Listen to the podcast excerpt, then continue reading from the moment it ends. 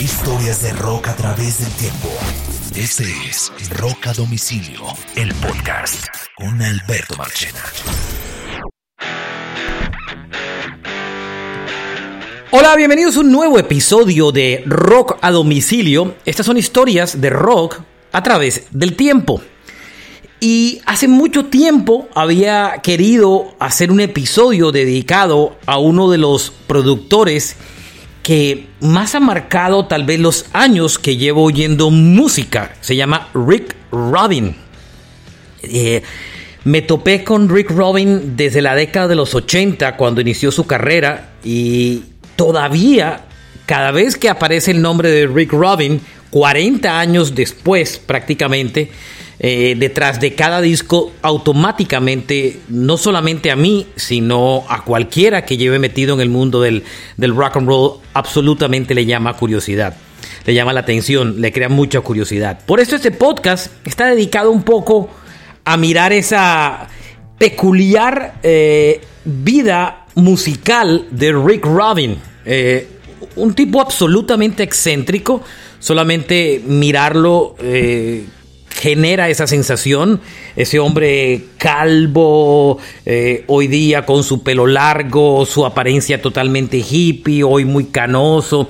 Y un tipo absolutamente respetado por toda la comunidad, no solamente del rock, ¿ah? sino del rap, donde prácticamente, y el hip hop, donde él prácticamente se inició. Así que hablemos hoy de Rick Robin, eh, este hombre que tiene hoy em, sigue siendo un tipo bastante joven en medio de todo. Rick Robin hoy en día nació en el año de 1963, o sea que Rick Robin tiene únicamente 58 años de edad. Nació el 10 de marzo del 63. Es un tipo muy joven para tener 40 años en la música, para que se den una imagen de lo importante que este tipo ha sido. Miren, entre mirándolo a grosso modo, eh, tiene cosas absolutamente maravillosas como haber creado tres compañías discográficas fantásticas, Def Jam Records, que creó junto a Russell Simmons al comienzo de su carrera, eh, eh, también después la famosa American Recordings, que también fue muy, fue muy importante en su carrera, es el hombre detrás de los Beastie Boys, LL Cool J, Public Enemy y Rum DNC, o sea, fue el, motor de llevar el rap y el hip hop al mainstream con sus discos. Eh, fue también, después se movió al mundo del rock y produjo álbumes para Dancing, Slayer, se metió con la música alternativa y hizo discos para Red Hot Chili Pepper y para Weezer, se metió en el country y hizo álbumes para Johnny Cash y para las Dixie Chicks. Son tipos absolutamente brillante tipo que nació en, nació en Long Beach, New Jersey, y que en el 2007 eh, NTV lo consideró como el productor más importante de los últimos 20 años. Y adicionalmente a eso, la revista eh, Time lo ubicó como en algún momento en todas las listas que hace cada año, alguna vez llegó a ser parte de los hombres más, de las personas más influyentes en el mundo, en general, no solamente de la música. Hablando un poco de Rick Robin, yendo antes de lo musical, un poco como de dónde venía. Eh, Rick Robin, como les conté, había nacido en Long Beach, en New York, em, cerca de Little Beach. Y su padre, que se llama Mickey Robin, era un vendedor de zapatos eh, en un almacén y su madre era una ama de casa. ellos eran descendientes de familia judía Em, fue al colegio en un, en un típico high school, eh, Long Beach High School, en, en, Long Beach como tal, y incluso eh, su primer acercamiento a la música lo tuvo con una banda de punk que se llamó The Pricks. Eh, The Pricks tiene en su haber como máximo logro haber llegado a tocar alguna vez en el famoso bar de New York, el CBGB. Ese día tocaron y crearon una pelea descomunal que, mm, entre otras, los acusaron de ellos mismos haber provocado para crear de alguna manera un cierto rumor en las calles de esta nueva banda que se había creado. Pero realmente no, no prosperó mucho su trabajo con, con The Pricks. Eh, y después terminó moviéndose a, la universidad y estando inclusive en el, antes de moverse al college y estando en el high school, imagínense, él ya había inventado su disquera Def Jam Records. Eh, y lo hizo utilizando una grabadora de cuatro tracks que había en el colegio y ahí empezó a grabar diferentes grupos, entre ellos una banda eh, llamada Flipper, eh, que entre otras alcanzó a editar un disco de 45 y que en algún momento dado se movió en esa escena de rock hardcore donde iba Mid Puppet, eh, donde estaba Butker Surfle y otras bandas pero realmente eh, su, su, apasionamiento más grande, eh, estando viviendo ya en Nueva York desde el año de 1984, fue cómo se introdujo, eh, cómo se metió en la escena del hip hop. Lo que primero atrajo a Rubin no fue el rock, sino cuando ya dejó de ser de pensar a ser parte de una banda y dedicarse más bien a la, a la movida musical, lo que lo atrajo inicialmente fue eso, el hip hop. Se hizo muy amigo de un DJ llamado DJ Jesse J, que fue muy importante en la movida del hip hop. Eh, y este hombre lo introdujo eh, y lo metió en diferentes proyectos como el de un rapero llamado Tila Rock, y posteriormente conoció a un tipo muy importante en la escena del hip hop que se llama Arthur Baker, legendario dentro de la escena del, de los inicios de la escena del hip hop. JCJ, que era como su mejor amigo, le presentó a un tipo que se llamaba Russell Simmons, eh, que se convirtió, que era un promotor de artistas, promotor y manager de artistas de la época, eh, hicieron muy buena química entre ambos porque ambos se complementaban en dos cosas totalmente diferentes. Russell Simmons era un hombre de negocios, Rick Rubin era un tipo de oído y de sonidos. Y era muy raro porque eh, eh, Russell Simmons era un típico afroamericano del mundo del hip hop y pues Robin era un loco hippie, mm, digamos que de padres judíos, o sea, eran los polos opuestos. Y, y Robin siempre era como la mosca en leche dentro de ese mundo en el que se movía. Pero finalmente estando ahí y ya estando en la universidad, con Simmons deciden montar Def Jam Records y empiezan a buscar diferentes eh, grupos. Y parece que tuvieron un catalizador absoluto para encontrar estrellas, porque lo primero que se aventuran a grabar es nada más a nada menos un rapero que por esos días comenzaba su carrera musical y que justo este año entró al Salón de la Fama del Rock, que no solamente tiene miembros del rock, sino de comunidades del soul, del hip hop y mucho más. Me refiero a LL Cool J. LL Cool J, que entre otras hoy también es actor de serie de televisión, también más dedicado hoy en día a la actuación que a la música. LL Cool J fue uno de los primeros raperos. Yo en esa época era un afiebrado absoluto a la música en los años 80. Y LL Cool J fue de esos primeros músicos de rap que yo vi que, se, que hizo el, el, mainstream o el paso del, mundo del rap hacia la música eh, pop en general. Y eso fue una cosa, una constante que siempre tuvo eh, Robin, y es que lograba un sonido que penetró el mainstream y sacó a muchos artistas de la escena del hip hop de ese sonido underground y los pasó al mainstream y a, audiencias más grandes. Él es muy responsable de todo, de, todo ese, de esa propagación y masificación del, del, género del rap. La primera grabación, como les decía, la hizo en el año de 1984 con LL Cool J, con una canción que se llamaba I Need Beat.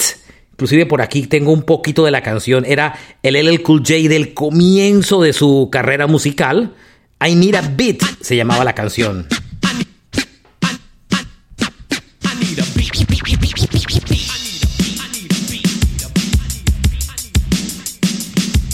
Rick Rubin se aficionó de manera brutal por el tema del, hip hop y empezó a buscar en toda esa área del Bronx, de Brooklyn, de Harlem, de Queens, de Staten Island, empezó a buscar una cantidad de raperos que de alguna manera se conectaran con lo que él tenía eh, en su cabeza. Y se encontró cosas absolutamente increíbles. O sea, haber descubierto El Cool J, que es uno de los, de los primeros grandes eh, e importantes eh, rappers que emigró hacia el, hacia el mainstream, también descubrió el absoluto fenómeno. Fue el primero en firmar a los Public Enemy.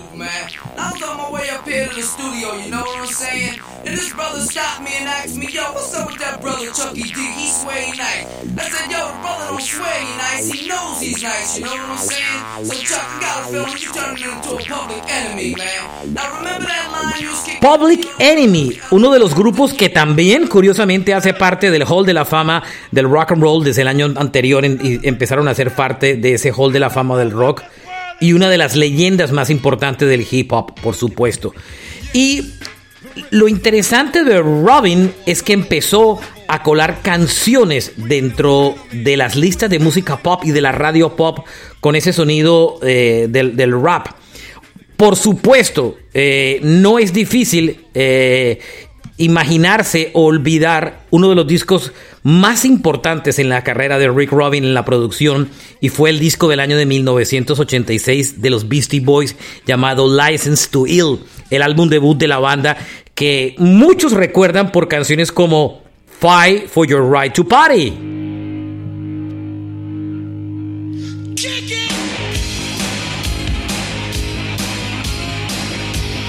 produjo uno de los discos más importantes de la historia eh, de los años 80.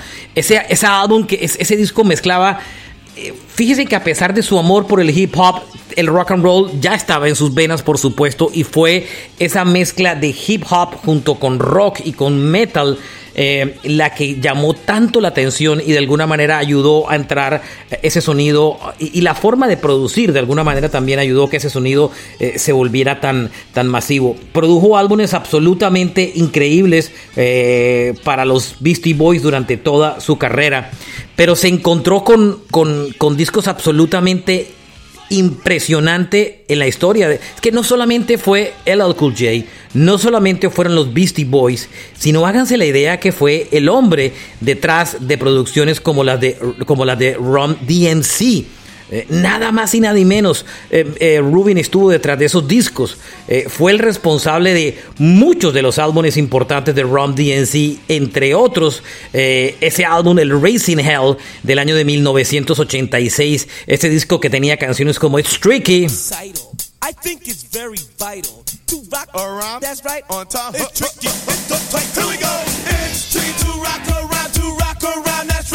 Y cuando oyen a Rum DNC con esa producción de Rick Robin, notan que hay una influencia del rock ahí.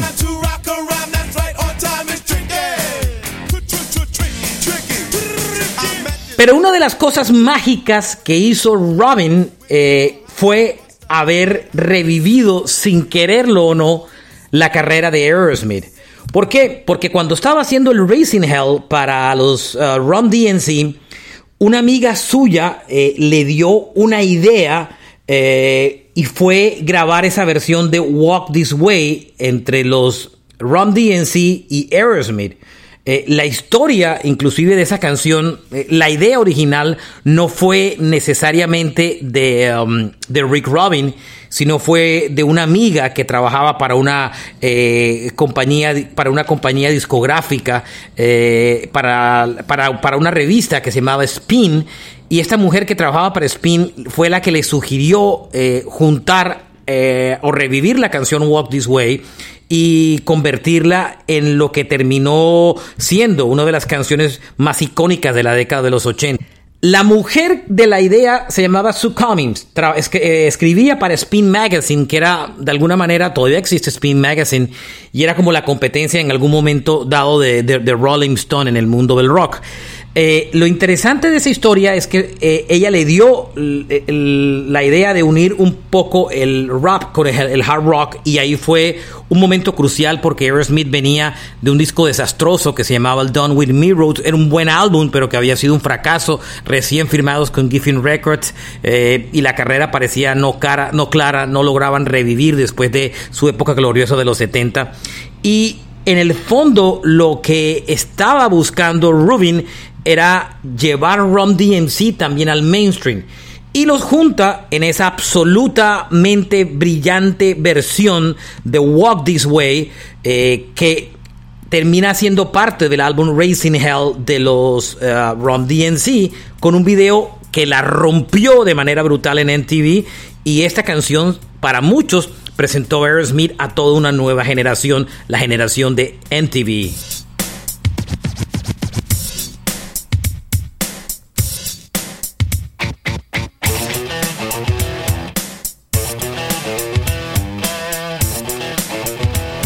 ¿Quién que vivió la década de los 80 se puede borrar ese video de la mente? Eh, no se pueden imaginar lo que Robin le debe, lo que Aerosmith le debe a Rick Robin por haberlo invitado a participar en, esa historia. Ese mismo año, eh, fíjense lo importante porque eh, no solamente se hace, se hace en el disco de... Mm, no solamente se hacen el disco de el absoluto y brillante disco que se hacen de Racing Hell de Rom DNC, sino que el mismo año Rubin se produce License to Build de Beastie Boys, dos discos que si uno mira los discos más importantes de la década de los 80, eh, esos dos discos tienen un, un valor absolutamente increíble y los produjo y los ideó y se los craneó ambos justos el mismo año. Y la cabeza de, Rick Robin, que entre otras es bastante grande, le daba para tanto de alguna manera que estuvo detrás de uno de los proyectos más increíbles que fue eh, el proyecto de Slayer. Lo que hizo con Slayer, Robin también fue absolutamente brillante. En ese mismo año, en el año de 1986, además de haber, discos, haber hecho los discos de Beastie Boys y de Ron DNC, a Rick Robin se le ocurre eh, producir ese brutal disco de Slayer llamado Rain in Blood. Un disco que está considerado como una obra maestra del género del heavy metal.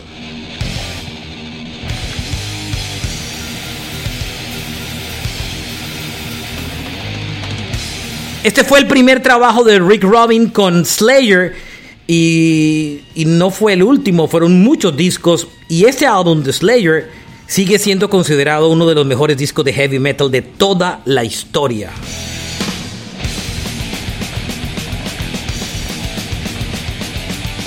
Ya hablaremos un poco más de él eh, adelante cuando escojamos algunos de los discos claves en la, en la carrera de Rick Robin. En el año de 1987, Rick Robin hace otro trabajo que también es súper interesante y es el trabajo que hace con la gente de The Cult, una banda, digamos que no tenía un sonido totalmente diferente a lo que hasta ese momento eh, la gente conoció y produjo un excelente álbum de, The Cult que se llamó el famoso álbum Electric.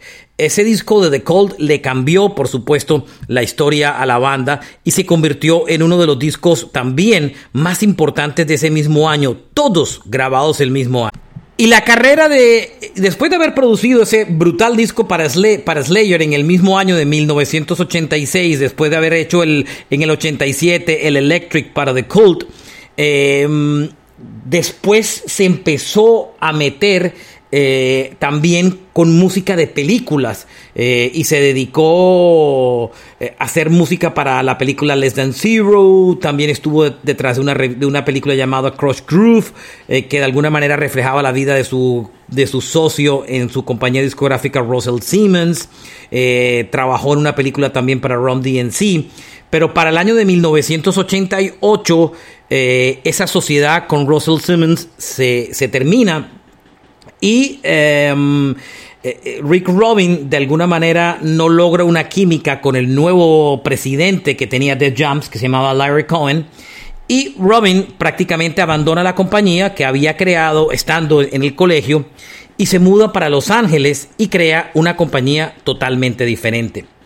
Crea una compañía eh, que se llama American Deaf American Records. Um, y con Deaf American Records, de alguna manera, Em, cambió totalmente eh, un poco su estrategia. Russell Simmons se quedó con, con eh, Def Jams en Nueva York y Robin se mueve a Los Ángeles, crea esta nueva compañía y de alguna manera abandona la escena del el hip hop y se mete en la escena del rock de Los Ángeles. Y metido en la escena del rock de Los Ángeles, Rick Rubin se hace unos discos maravillosos, eh, sobre todo en la onda del heavy metal, y produce álbumes para Dancing, Master of Reality, The Four Horsemen, entre otros. Se meten en el sonido alternativo con Red Hot Chili Peppers y The Jesus and Mary Change, entre otros. Hace discos inclusive de comedia, porque produce a ese famoso comediante fuerte, rockero, que después todo el mundo terminó odiando, que, que fue Andrew eh, Disclay. Eh, y, y todo eso de alguna manera creó este nuevo sello discográfico que se llamó Def American Recordings, que estaba más enfocado en el rock que en cualquiera otra cosa. Después de esos álbumes, de esos años dedicados al metal, lo el siguiente paso de, mm, de Rick Rubin es que de alguna manera entierra a Def American Records literalmente porque le hace un entierro con Al Sharpton, eh, el reverendo Al Sharpton, eh, entre otras porque eh, las razones son múltiples, pero específicamente porque la palabra Def se había vuelto popular y a él no se identificaba con lo que estaba pasando. En fin, entierra Def American Records y crea American Recordings. American Recordings de alguna manera eh, se hizo muy famosa en la década de los 90 porque ese cambio, eh, en ese cambio, Rick Rubin de alguna manera se aleja un poco del metal en el que estaba metido en ese instante y se vuelve célebre por unos, por unos trabajos extraordinarios que hizo alrededor de Johnny Cash. Johnny Cash es uno de los músicos más importantes del rock en Estados Unidos con sus raíces country muy de fondo y con Johnny Cash prácticamente crea los American Recordings. Eh, eh, entre otros, el primer American Recordings que hizo con Johnny Cash tenía muchos covers de canción, eh, entre otros, y otras canciones de alguna manera inspirada en el sonido de, de Johnny Cash. trabajó con él durante muchos discos hizo álbumes realmente fuera de serie y espectaculares. Y más adelante hablaremos de uno en especial como tal que fue a mi concepto uno de los, de los mejores discos que escuchamos en la década de los 90. Pero en los 90 también se juntó con los Red Hot Chili Peppers y, y los Chili Peppers de alguna manera venían del Mother's Milk, que era el disco que era había sido ligeramente más exitoso, pero los Chili Peppers no despegaban, estaban siendo parte de EMI Records, no lograban un éxito importante. Y lo que termina pasando es que eh, se cambian de compañía discográfica, se pasan a Warner y se llevan los Chili Peppers a Rick Rubin a producir un disco nuevo. Y este disco nuevo es nada más y nada menos que el Blood Sugar Sex and Magic, del que les hablaré un poquitico más adelante. Eh, algo absolutamente eh, marca una creó o le cambió el sonido a los Chili Peppers y entre otras cosas fue el comienzo de una colaboración de, de casi seis discos con los, con los Chili Peppers que entre otras cosas comenzó con el Blood Sugar Sex and Magic eh, y que llegó hasta el Stadium Arcadium y tengo entendido que el nuevo disco en el que está trabajando Chili Peppers otra vez está siendo producido oh, por Rick Rubin eh, entre otras cosas.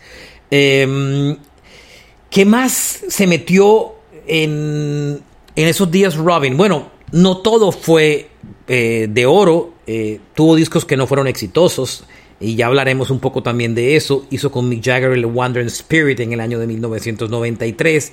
Hizo una obra maestra con Tom Petty llamado Wallflowers, que más adelante hablaremos.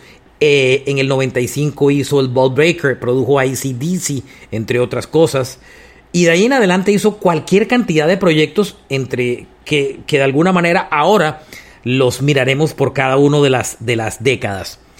Ya en el nuevo siglo, en el 2007, Robin eh, lo nombran de codirector de Columbia Records y él es el responsable detrás del álbum del 2007 de Linkin Park llamado Minutes to Midnight junto a Mike Shinoda. Eh, son coproductores del disco y siguieron trabajando hasta el 2010 en el álbum A Thousand Suns y en el disco del 2012 Living Sins. Eh, Rick Rubin se ha ganado varios Grammys como productor del año eh, y no solamente por los trabajos de rap de rock, sino que también se metió en el country y produjo a los Dizzy Chicks con un disco maravilloso, entre otras cosas. Tiene en su haber producciones de Red Hot Chili Peppers, U2, The Green Day, entre otras cosas. Eh, Neil Diamond también. y también se ganó, como les decía, en, en, el año 2007 y 2012 eh, Grammy Álbum del Año. Fue el productor detrás de ese extraordinario disco de las DC Chicks llamado Taking the Lawn Away, que se ganó Grammy del Año e incluso llegó a estar trabajando o contribuyó en la producción del 21 de Adele.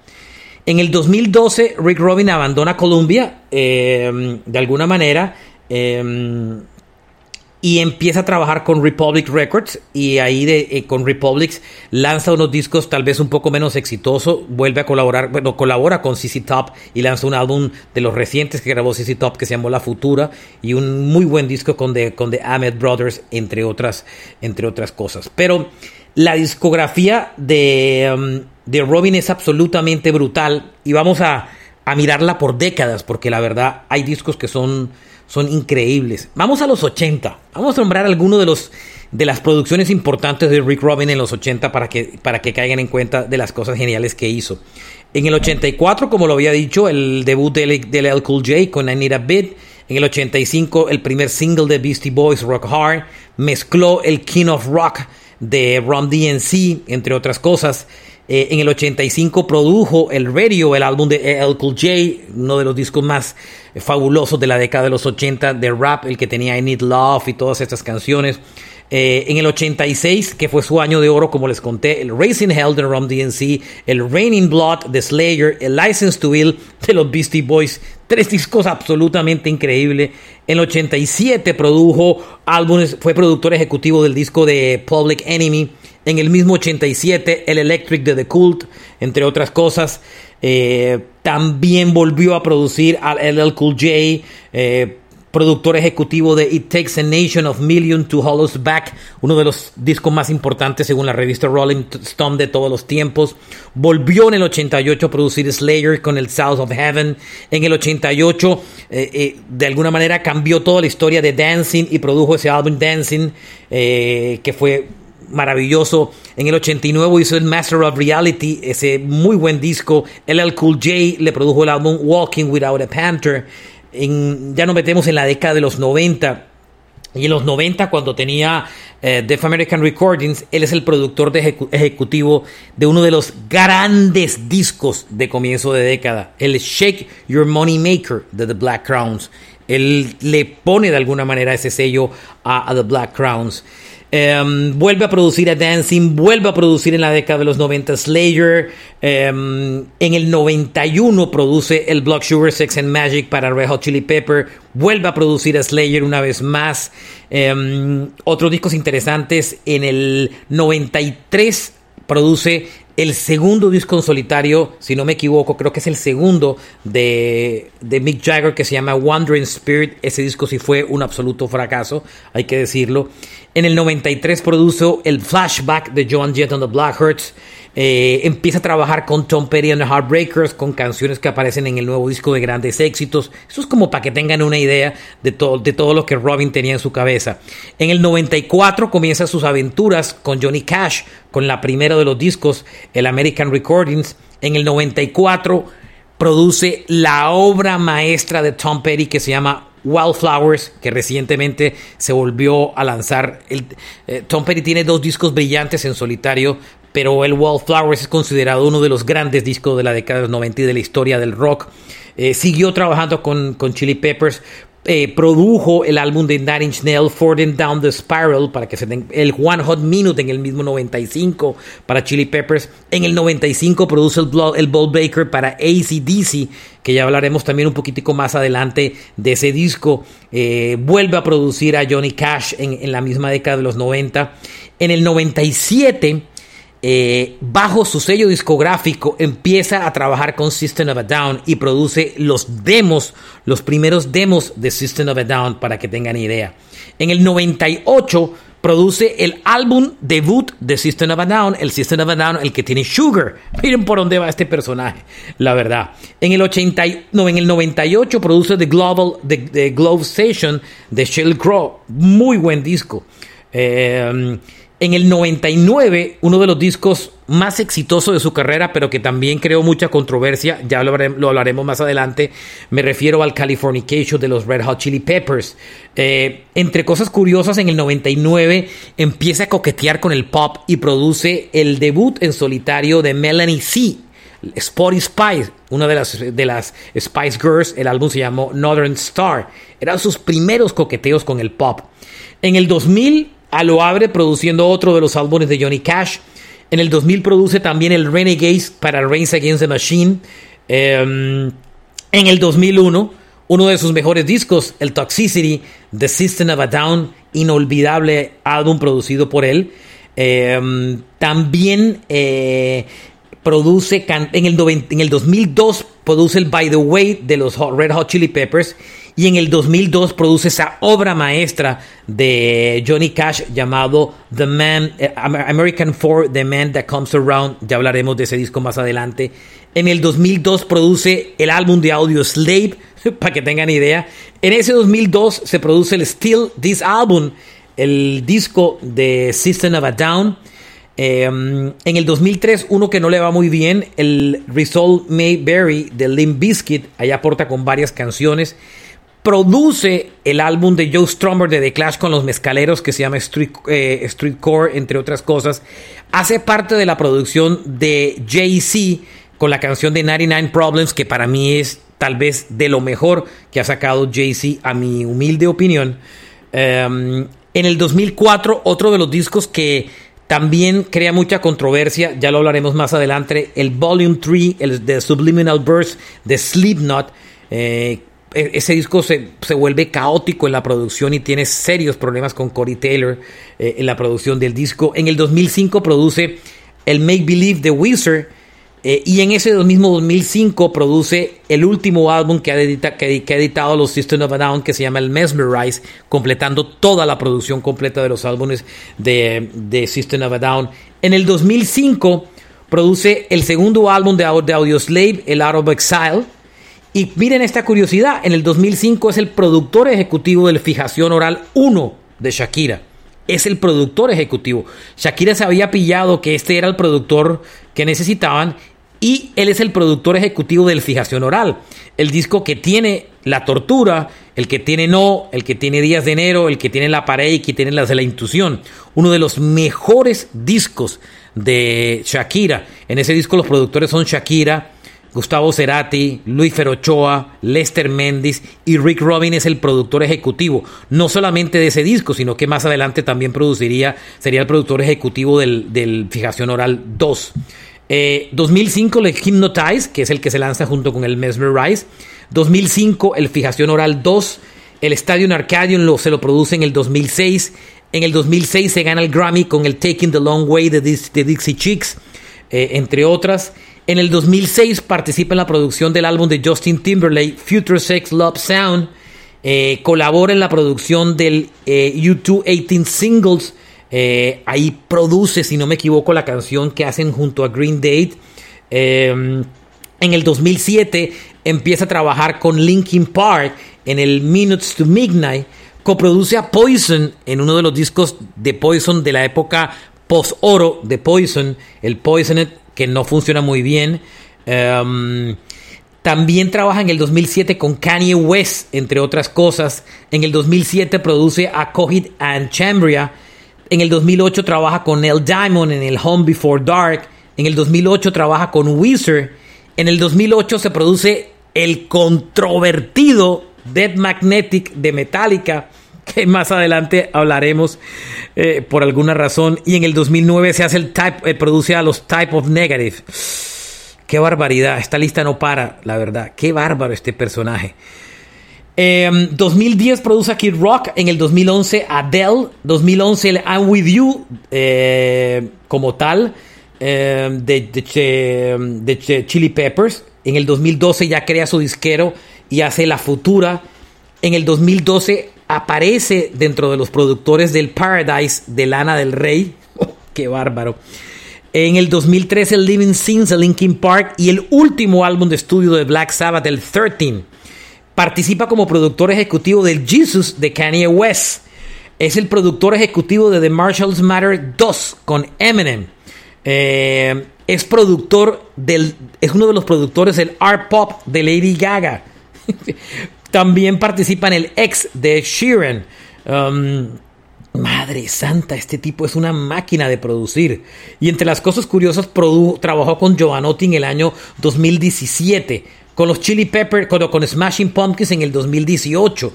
En el 2019 también trabaja en la producción de un disco rarísimo de Santana, en el que canta Concha Wicca, que se llama African Speaks, entre otras cosas. Y en el 2020, eh, en, la en la década del 20, se ha producido dos discos uno fabuloso que se produjo el año pasado, que fue el último álbum de The Strokes, The New Abnormal. Fabuloso disco de los Strokes. Y este año se produjo uno de los peores discos del año, el Mercury Act One, el nuevo disco de los Imagine Dragons, para que tengan idea. Eso es. Se me pueden escapar títulos, ¿ah? Pero digamos que esos son algunos de los discos que ha producido, de los más renombrados discos que ha producido Rick Robin en su carrera. Pero mirando varias listas y, viendo cuáles son sus discos más importantes, coinciden la mayoría de las publicaciones en unos discos. En el Raining Blood de Slayer del año de 1986, un disco muy importante para la escena trash como tal. Era el tercer álbum de Slayer, el primero producido por Rick Rubin, eh, un hombre que venía del rap y que se metió a trabajar y que se metió a trabajar con Slayer y que le dio un sonido Slayer absolutamente increíble, que inclusive Kerry King, el vocalista de la banda, decía que cuando terminaron el disco no podían creer lo que habían logrado. Eh, de alguna manera, Rick Robin le aportó a Slayer algo que no tenían y es que le dio um, un, sonido de speed metal y de hardcore pump eh, como nadie había logrado hasta el momento en el rock. Otro de los discos, eh, otro segundo disco que la gente también considera de los mejores producidos por Johnny Cash es el American Recording 4, el para Johnny Cash del 2002. Rick Robin eh, lleva a Johnny Cash a hacer un disco de covers y lo pone a hacer covers de canciones de The Eagles, eh, pero ante todo de, de muchos artistas, pero tal vez de lo que ustedes más recuerdan de ese disco es la brillante producción que hizo de eh, la versión que hizo de esa canción de Hurt, eh, original de Depeche Mode, y que la versión de Johnny Cash fue absolutamente impresionante, sobre todo por, por, por la majestuosidad que logró con la voz de Johnny Cash.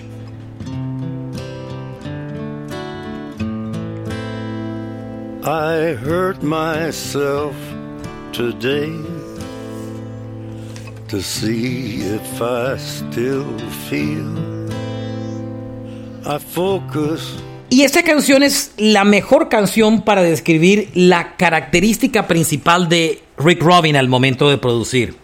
Es el conocido como un tipo que le encanta el street down, los discos limpios, de esos álbumes sobre nada sobrecargados eh, discos sin arreglo de cuerda, eh, sin, sin, sin, backgrounds vocals, sin, sin reverberaciones, discos absolutamente limpios. Ese es el común denominador.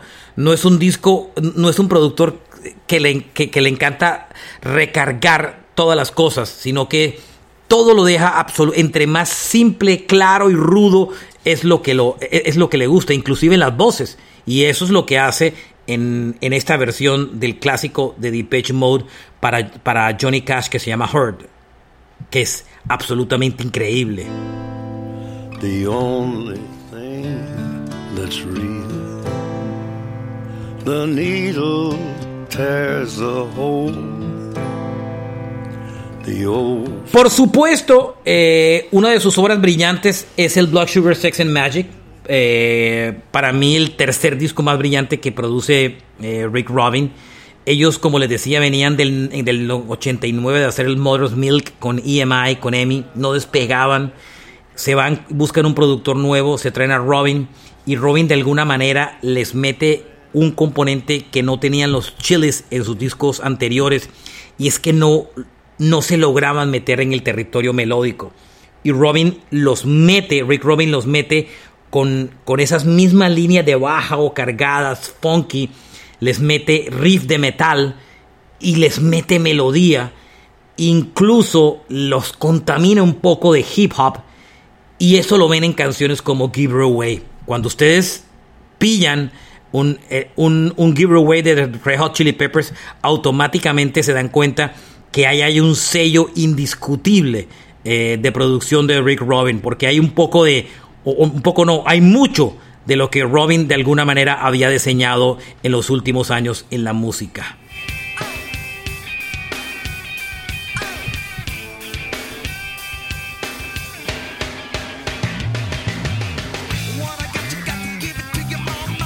Siempre he pensado que así como Robin le aportó a los Chili Peppers, eh, yo creo que ambos se encontraron en el momento exacto. O sea, Robin encontró el disco que podía descubrir todo lo que traía en su cabeza.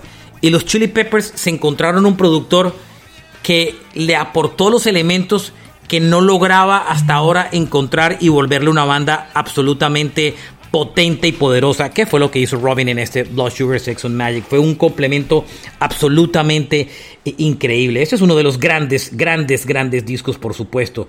Con Give It Away, con Under the Bridge, con Suck My Kiss, con Breaking the Girl, con If You Have to Ask. Un álbum ah, fuera, fuera de serie. Otro disco fabuloso para mí y uno de mis preferidos que este año se relanzó después de la muerte de, Tom Petty, fue por supuesto el, el, Wildflower de Tom Petty and the Heartbreakers.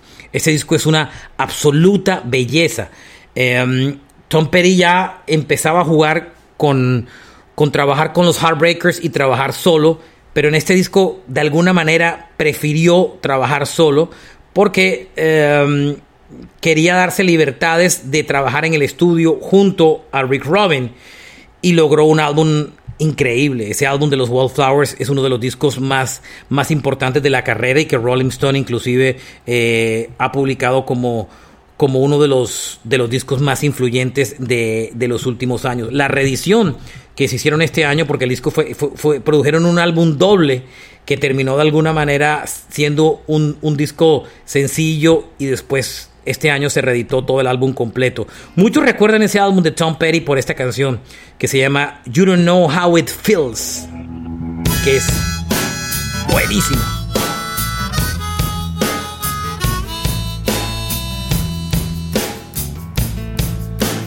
Y para cerrar entre mis discos, entre mis discos, no de nadie, sino de mis discos favoritos de, producidos por Rick Robin, por supuesto está el Toxicity de System of a Down fuera de serie. Otro álbum que también de alguna manera eh, Robin le había apostado a, a System of a Down desde el principio. Los tenía dentro de su nuevo sello disquero y logró con este disco uno de, un, un, statement dentro del rock y logró finalmente uno de los últimos grandes discos de rock de la historia. De los últimos cinco grandes discos de rock no solamente por lo buenos y por lo exitosos, está el Toxicity de System of.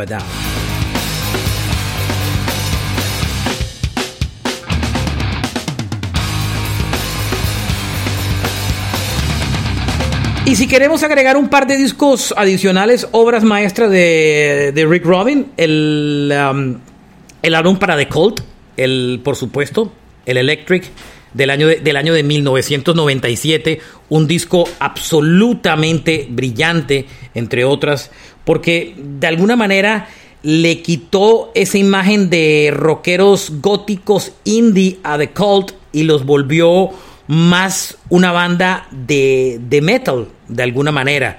Eh, les cambió un poco el, el sonido y, y, por supuesto esta canción marcó una, una época increíble en la historia de esa banda, She Sell Century, un sello indiscutible en la carrera de The Cold.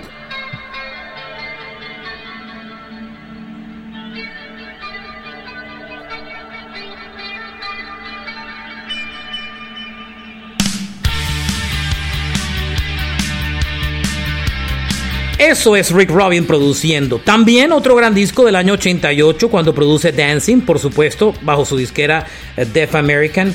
Eh, um, entre otras cosas, Cliff Burton de Metallica fue entre otros el que motivó a, a Rick Rubin en, meterse a producir a, Dancing. Y así lo hizo. Eh, se los introdujo en el año en, los años 80 y después de alguna manera eh, lo, lo, terminaron trabajando juntos eh, como tal. Y otro, otro disco que también me parece interesante, eh, aunque sé que tiene sus, así como fanáticos, sus detractores, me parece que lo que hizo con ACDC fue un trabajo súper interesante en el año 95 cuando produjo el Ball Breaker para ACDC. Creo que fue un, un disco importante en la carrera de, los, de la banda porque ACDC de alguna manera venía de, de, algunos discos que de cinco años inactivo y Robin les logró cambiar un poco algo de su sonido y para los que siempre decían que ACDC repetía una y otra vez el mismo disco, el Ball Breaker es un poco la, la idea de mostrar un álbum de ACDC que podía sonar diferente y creo que Rick Robin lo logró con este disco.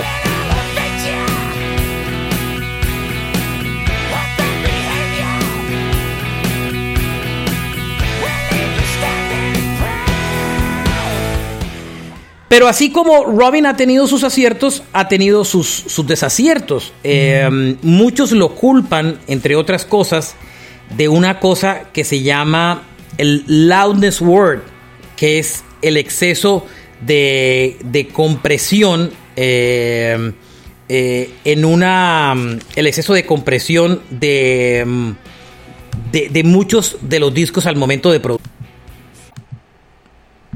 Este Loudness Word eh, tiene a Rick Robin como uno de sus principales culpables, de alguna manera. Eh, eh, Robin lo han criticado duro por este tipo de producción desde el año 99. El Loudness Word lo podemos traducir como la guerra de voz alta. y digamos que si podemos explicarlo, no soy ingeniero de sonido y estoy muy distante de, voy a tratar de explicárselo, es de alguna manera es una forma de comprimir que a veces termina recortando el rango dinámico grabado de la música para aumentar el volumen en general. Creo que no me entendieron mucho, pero finalmente comprimen, aumentan el rango de la música para sonar muy fuerte, pero el disco de alguna manera termina distorsionado. Y esto aparece en tres discos de, de producidos por Rubin el Californication de los Chili, de los chili Peppers, que de alguna manera em, pasó, no pasó tan, tan, digamos que tan, que pasó desapercibido, porque el disco fue tan, tan querido por el público que no le, que, que no se fijaron tanto de eso. Pero en el Dead Magnetic de Metallica del 2008, inclusive, los fanáticos de Metallica son supremamente delicados con los temas de sonido y han criticado ese Dead Magnetic, la forma de grabación por años. Inclusive, eh, hay muchos que dicen que la versión del Dead Magnetic para el Guitar Hero como tal tenía inclusive mejor sonido.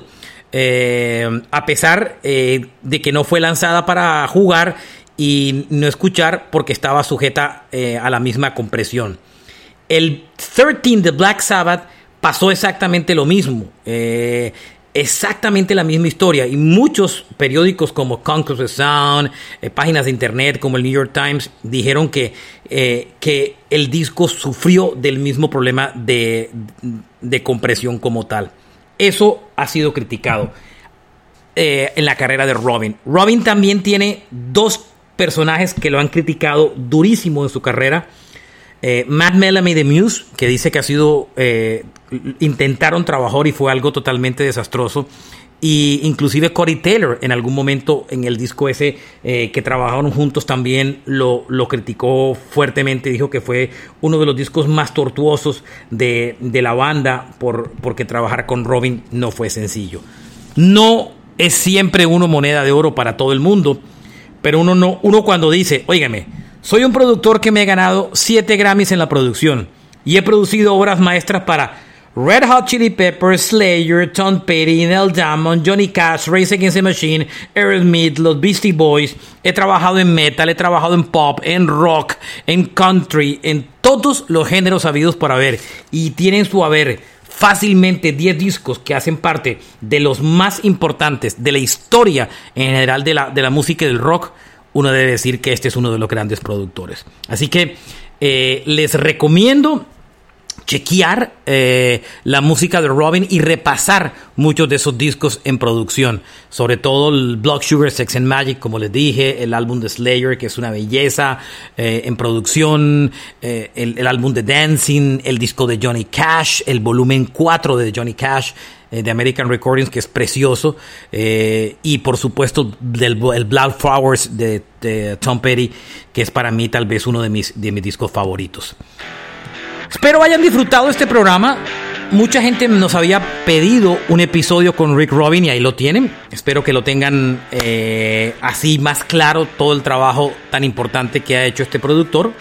Gracias por seguir este podcast. Mi nombre es Alberto Marchena. Lo pueden seguir en Instagram y en Facebook como Rock a Domicilio Podcast. Y adicionalmente me pueden seguir personalmente en Twitter como Marchena JR. Gracias por acompañarnos. Eh, recuerden que hay más de casi 900 episodios, eh, o ya pasamos los 900 episodios que pueden disfrutar con muchas historias eh, de rock a través del tiempo. Larga vida al rock and roll.